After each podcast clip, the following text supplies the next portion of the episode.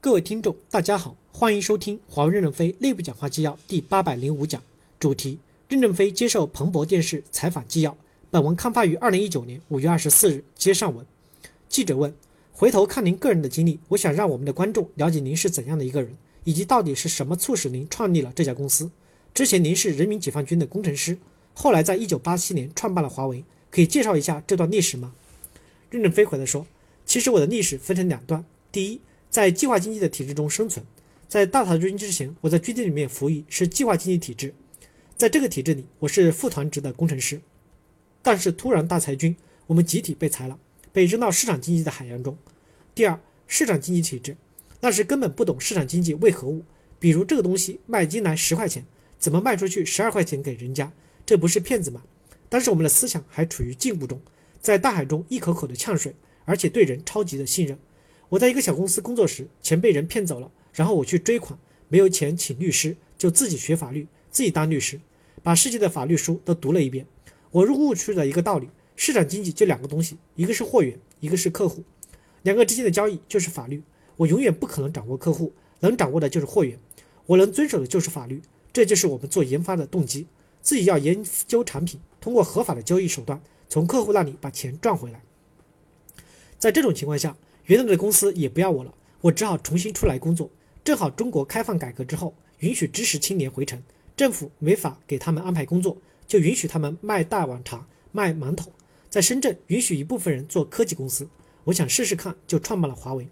是生活的所迫，无路可走，创办了华为。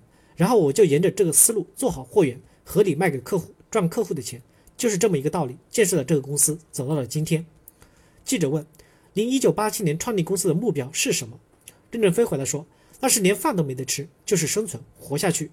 但是我的孩子很小，他妈妈经常给我说，他要在下午五点去市场买些烂鱼烂虾给孩子吃，因为小孩不吃蛋白质长不好。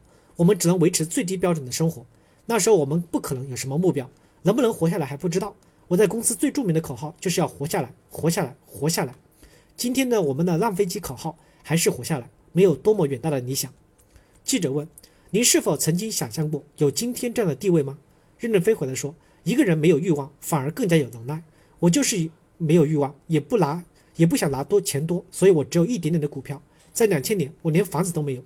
我和太太租的房子只有这个会议室一半大，三十多平米，而且西晒，没有空调。我们没有退路，退回去也是贫穷。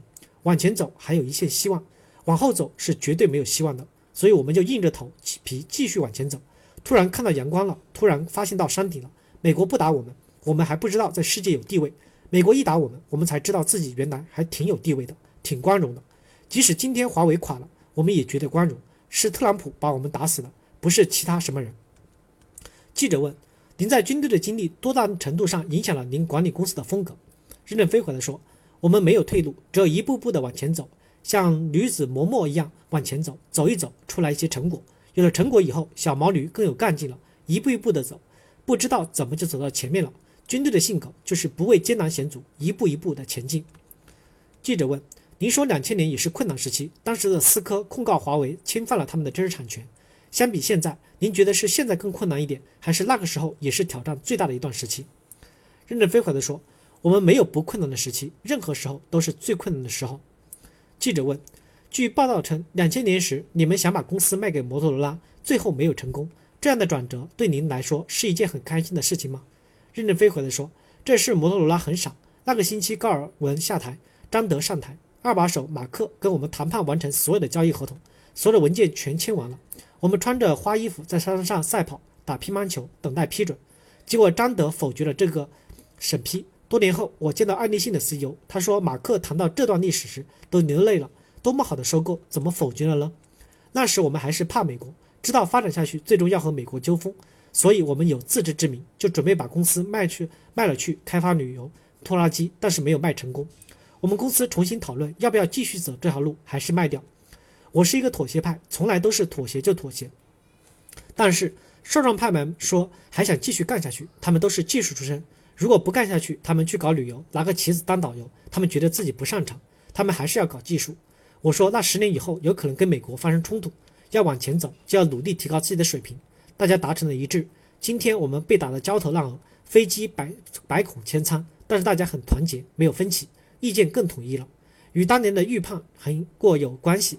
但是能不能活下去还不知道。有人问打中发动机，油箱怎么办？不要说发动机和油箱，不卖油给我们，飞机还能飞吗？这些都会成为新的问题。面对问题，解决问题，走一步算一步，逐渐的去探索。你让我回答，我们的飞机能不能着陆？要着陆了才能算数。现在浪飞机还在天上，有时候狂风吹一下，浪飞机是经不住吹的，可能就掉下来了。记者问：因为这样的事情，是不是让华为更强大了？任正非回答说：不见得，应该说经历了一次洗礼，可以让我们的思想脱胎换骨。感谢大家的收听，敬请期待下一讲内容。